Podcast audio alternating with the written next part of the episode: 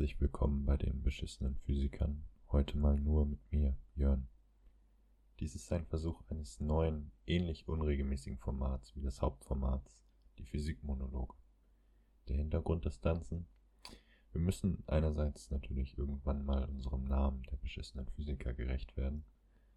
Außerdem wurden bereits regelmäßig Physikthemen in unserem Podcast angesprochen, die gegebenenfalls aber genauerer Diskussion bedürfen.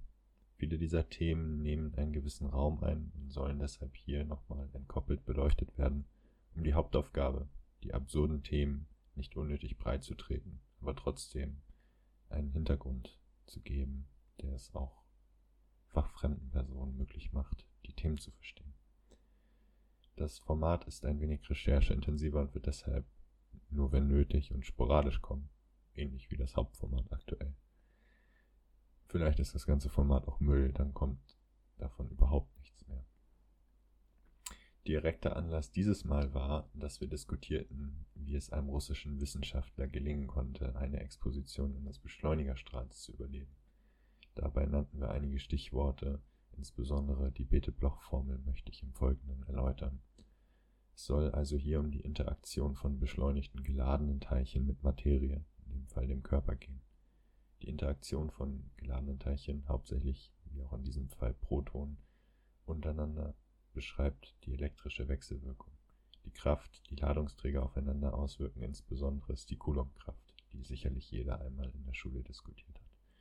Beschrieben wird sie über eine Konstante, zusammengesetzt aus unterschiedlichen elektrischen Konstanten, den beiden Ladungen, die aufeinander wirken, und einen Term, der 1 über r Quadrat läutet, also mit 1 über dem Abstand der beiden Ladungsträger zueinander geht.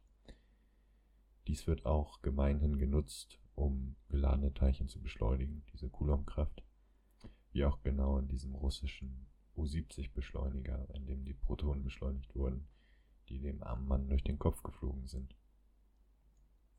Wieso wechselwirken jetzt aber zum Beispiel die Protonen aus einem solchen Strahl mit der erst einmal ungeladenen Materie in unserem Körper? Wir haben ja alle gelernt, dass die Atome, die unseren Körper aufbauen, nach außen hin ungeladen sind. Diese neutralen Atome bestehen nämlich wiederum aus den negativ geladenen Elektronenhüllen und einem positiven Atomkern, bestehend aus den Neutronen und Protonen.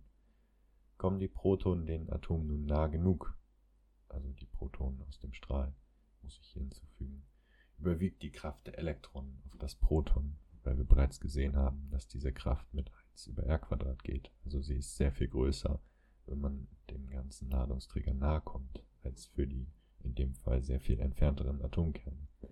In guter Näherung kann der Physiker hier also sagen, dass die geladenen Teilchen nur mit der Elektronenhülle interagieren. Diese Form der Näherung mag jetzt etwas seltsam erscheinen. In der Physik wird das aber häufig so verwendet und wann immer wir dann genauere Ergebnisse brauchen, können wir später immer noch den Wechselwirkungsterm mit den Atomkernen hinzufügen. In guter Näherung sind die Ergebnisse allerdings korrekt, wenn wir einfach sagen, die den Elektronenhüllen sehr nahe kommenden Protonen interagieren auch nur mit diesen Elektronenhüllen. Die Formel, die die vollrelativistische, also in Übereinstimmung mit Einsteins spezieller Relativitätstheorie, Betrachtung dieses Problems darstellt, heißt Bethe-Bloch-Formel, wie bereits erwähnt. Sie beschreibt, wie viel Energie ein positiv geladenes Teilchen pro Strecke, zum Beispiel innerhalb eines Zentimeters in einem neutralen Material aufgebaut aus Atomen, deponiert. Diese Formel ist lang, es tauchen viele Konstanten und griechische Buchstaben auf, die alle sehr penibel herzuleiten sind und die man belegen kann mit einer quantenmechanischen Rechnung. Für das erste soll es hier aber nur um das Verhalten als Funktion von der Geschwindigkeit gehen damit wir uns dann den Beschleunigerunfall noch einmal näher anschauen können. Die Bethe-Bloch-Formel ist statistischer Natur, da es unmöglich ist, die exakten Wechselwirkungen von allen Atomen zu berechnen. Möglich wäre das vielleicht schon, aber es ist sehr zeitaufwendig und die Computer bräuchten sehr, sehr lange dafür und handschriftlich ist es überhaupt nicht möglich. Deshalb tauchen statistische Größen auf wie die Dichte, also in dem Fall die Elektronendichte, und das mittlere Ionisationspotenzial, also wie gut wir diese Näherung machen können, dass die Protonen aus dem Strahl nur mit den Hüllenelektronen interagieren. Anders als von diesen Stoffgrößen und Naturkonstanten, die dort noch auftauchen, sowas wie Pi oder H quer aus der Quantenmechanik, hängt der Energieverlust dann nur noch von der Geschwindigkeit des Teilchens ab. Man kann sich dann das Verhalten aufzeichnen und äh, ich habe das für mich hier mal getan. Äh, euch allen lege ich nahe, das einfach einmal zu googeln. Bete Bloch qualitatives Verhalten oder so etwas in der Art.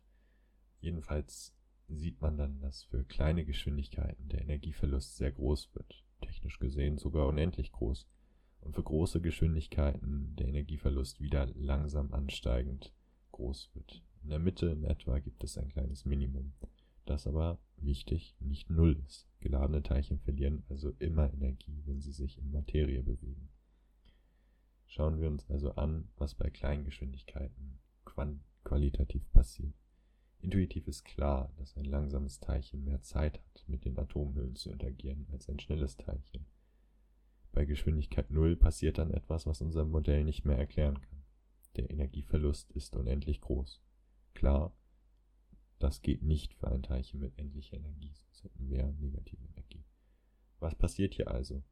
Normalerweise fängt ein geladenes Teilchen dann eins der Elektronen ein und wird elektrisch neutral, sodass unsere Formel nicht mehr gilt und das Modell zusammenbricht. Das ist logisch, gerade wenn sich das Proton aus dem Protonenstrahl mit ausreichend wenig Geschwindigkeit dem Elektron der Elektronenhülle so nahe kommt, dass es das viel stärker anzieht als der eigene Atomkern, dann wird dieses Elektron aus der Elektronenhülle freigerissen und bindet sich an das Proton aus dem Protonenstrahl. Viel seltsamer erscheint aber zuerst, dass auch schnellere Teilchen irgendwann wieder mehr Energie verlieren, wenn sie schneller werden. Dies ist ein relativistischer Effekt, den Einsteins spezielle Theorie, Relativitätstheorie, vorhersagt.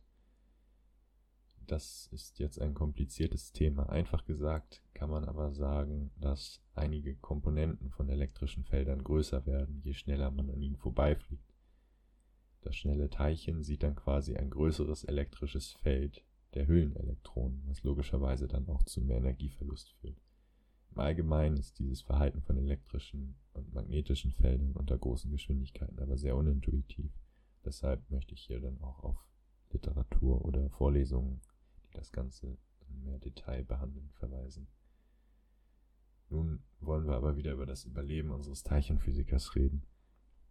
Wichtig ist also jetzt der Verlauf dieser Bethe-Bloch-Funktion für ein einzelnes hochenergetisches Teilchen, welches seine Energie dann im Körper abgibt. Hochenergetische Protonen sind aufgrund ihrer großen Masse, die ist etwa 1800 mal so groß wie die Elektronenmasse, vergleichsweise langsam, selbst wenn sie eine hohe Energie haben. Und sie geben dann also wenig Energie ab. Sie sind genau in diesem Minimum, was uns die Bethe-Bloch-Funktion gibt im Vergleich mit Elektronen. Da wirken aber noch gänzlich andere Effekte für Elektronen. Da kann man generell auch sagen, dass unser russischer Wissenschaftler das so einfach nicht überlebt hätte. Wenn die Protonen nun Energie abgeben und langsamer werden, dann wandern sie auf diesem Bethe-Bloch-Plot quasi nach links.